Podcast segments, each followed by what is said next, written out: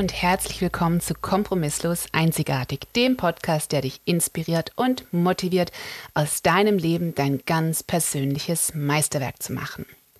Heute möchte ich über Doris Day sprechen. Ich liebe Doris Day. Sie war lustig und schön und hatte immer so absolut perfekte Kleider.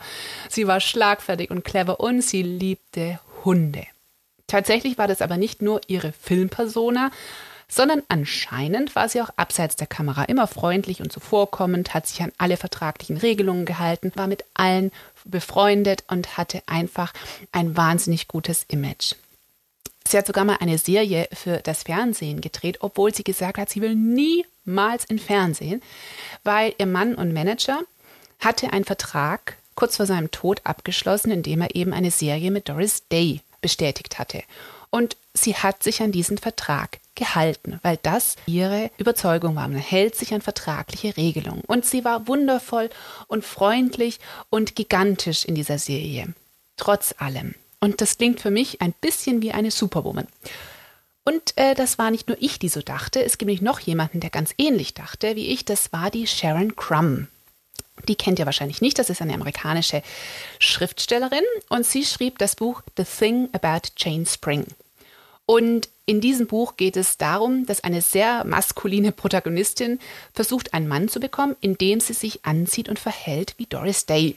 Und das ist wahnsinnig amüsant, denn sie wurde von einem alleinerziehenden Army-General erzogen. Und zusammen mit ihren Brüdern hat sie diesen Trill in den Genen. Die macht jeden Tag ihre Liegenstützen, die schwimmt ihre zehn Kilometer jeden Morgen und hat mit High Heels, Lippenstiften, Säuselstimme rein gar nichts am Hut. Ich will jetzt nicht mehr über das Buch verraten, weil es wirklich witzig ist. Also für jeden, der diese Art von Buch mag, empfehle ich es. Ganz wunderbar. ähm, auch wenn ich jetzt niemandem diese krasse Ad-Hoc-Verwandlung anrate, die diesem Buch stattfindet, hat es den absolut richtigen Ansatz. Und ich habe das tatsächlich erst später so in Einklang gebracht mit meinen Überzeugungen. Du musst die Person verkörpern, die du sein möchtest. Und genau das sagt dieses Buch. Weil das kann die Person sein, die du in ein, zwei, drei oder zehn Jahren sein möchtest. Die Person, die deine wildesten Träume hat Wirklichkeit werden lassen. Wie geht das? Erstens, denke wie sie, weil dein Mindset beeinflusst alles, deine Gegenwart und deine Zukunft. Deine Gedanken, deine Gefühle, deine Entscheidungen, dein Leben. Das zweite, Kleide dich wie diese Person, verkörpere ihren Stil. Was zieht eine Frau an, die deinen Traum Realität hat werden lassen? Hat sie viel oder wenig Schmuck? Trägt sie Hut? Hat sie Turnschuhe an oder High Heels, Rock, Hose, monochrom oder schreiend bunt? Wie spricht sie? Spricht sie defensiv oder offensiv, mit fester Stimme oder säuselt sie? Lässt sie andere zu Wort kommen oder ist sie eine wirklich gute Zuhörerin?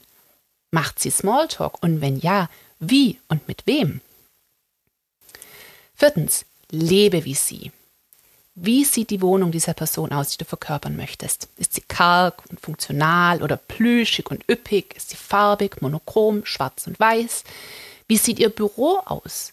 In welchem Job arbeitet sie? Sitzt sie in einem Großraumbüro oder hat sie ein eigenes Büro, das sie liebevoll einrichtet bis ins Detail? Hat sie Pflanzen? Eher Kakteen oder lieber wildes Dschungelgestrüpp? Und wie sieht Ihr Auto aus? Gepflegt oder doch ein bisschen heruntergekommen und achtlos behandelt? Fünftens, konsumiere wie Sie. Was kauft diese Frau? Kauft sie eher qualitativ hochwertig, ab dafür weniger? Spontan oder geplant? Liest sie Bücher oder eher Zeitschriften? Klassiker oder lieber immer was Neues? Fernsieht sie und wenn ja, was? Hat sie Serien oder lieber klassische Filme? Und welche Art von Kleidern, Accessoires und Make-up kauft sie? Auch hier lieber ganz wenig, aber dafür wahnsinnig hochwertig. Oder lieber viel und in Masse und egal wie lang es hält. Sechstens, verhalte dich wie diese Person. Ist diese Frau aufbrausend, emotional, sachlich oder kalt? Sucht sie Gemeinschaft oder ist sie lieber alleine? Tritt sie selbstbewusst auf und fordert ihre Bedürfnisse und Rechte ein oder schweigt sie lieber? Stapelt sie lieber mal zu hoch und bewirbt sich für den Traumjob? Oder stapelt sie zu tief und gibt sich mit weniger zufrieden? Versteckt sie ihren Körper wegen zurückliegender schlechter Erfahrungen, Erlebnisse oder lebt sie ihr Leben frei und unbeschwert und genießt das Leben und das Lebendigsein? Siebtens, ernähre und bewege dich wie sie. Geht sie oft aus? Isst sie oft in Restaurants mit Freunden und Kollegen oder kocht sie lieber gern für alle und macht aus ganz elementaren Nahrungsmitteln ganz wunderbare Gerichte? Und was kocht sie? Kocht sie vielleicht eher indisch oder deutsche äh, Gerichte oder vielleicht mal griechisch oder macht sie eher Salate oder Eintöpfe? Was macht sie und wie macht sie das?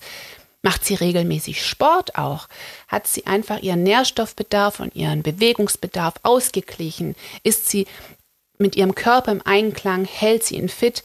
Oder bewegt sie sich gerade mal so wenig wie möglich und äh, Fertigessen ist in Ordnung? Das sind sieben Themengebiete, die es dir einfacher machen sollen, dich in das Mindset dieser Frau, die du sein möchtest, hineinzudenken und diese anfangen zu leben. Denn du kennst doch sicher das Sprichwort Fake it till you make it. Ne? Das heißt ja auch nichts anderes als tu es so als ob, bis du es erreicht hast. Jetzt habe ich, als ich dieses Konzept ein paar Leuten vorgestellt hatte, die Frage bekommen, ist das jetzt authentisch oder ist das fake? Weil faken wollen wir es ja auch nicht. Wir wollen ja unser authentisches Leben leben. Aber wenn du weißt, wie du in Zukunft sein möchtest, wenn du diese Person schon jetzt verkörperst, so handelst, sprichst, denkst wie sie, dann ist das ja nicht fake, sondern dein Zukunfts-Ich, dein Idealbild, einfach schon in die Gegenwart geholt. Du hast es einfach nur mal ein bisschen beschleunigt, diesen Prozess, wer du sein wirst. Und du wirst damit sehr viel schneller diese neuen Verhaltensweisen als natürlich annehmen und als deine eigenen. Und dein Selbstbild wird sich dadurch immer mehr deinem Idealbild annähern. Also, obwohl du es eigentlich fakest, ist es authentisch. Denn das ist die Version von dir, die du innerlich eigentlich schon sein möchtest, die du anstrebst. Und authentischer und auch verletzlicher und ehrlicher kann man mit sich und der Umwelt ja gar nicht sein. Wo natürlich Probleme auftauchen können, ist dann, wenn du eine andere Person komplett kopierst. Wie die Dame in meinem Buch. das hat auf jeden Fall Problemgehalt in sich. Weil das ist das Gegenteil von authentisch. Du möchtest dabei jemandem nacheifern, ihn kopieren, um zu haben, was diese Person hat aber entspricht das tatsächlich auch deiner persönlichen besten Version von dir? Weil wenn du jemand anderem nacheiferst, hast du meist gar nicht darüber nachgedacht, wer du sein möchtest und wie deine Vorlieben und deine Wünsche darin verankert werden können. Und das ist die Grundlage sämtlicher Veränderungen. Du musst dir treu bleiben und eine beste Version von dir kreieren, auf die dein 90-jähriges Ich unheimlich stolz sein kann. Wäre sie das lieber auf eine Copycat, die eigentlich nur versucht hat, eine zweitklassige Doris Day zu werden? Oder ist sie das eher auf eine Version, die gesagt hat, ich werde die beste Version von mir und mache meinen Weg? Denk mal darüber nach. Wie würdest du dich kleiden? Wie würdest du sprechen, denken und fühlen müssen für deine Version von The Thing About Jane Spring oder Fake It Till You Make It? Weil du hast nur ein Leben. Also mach jetzt ein Meisterwerk daraus.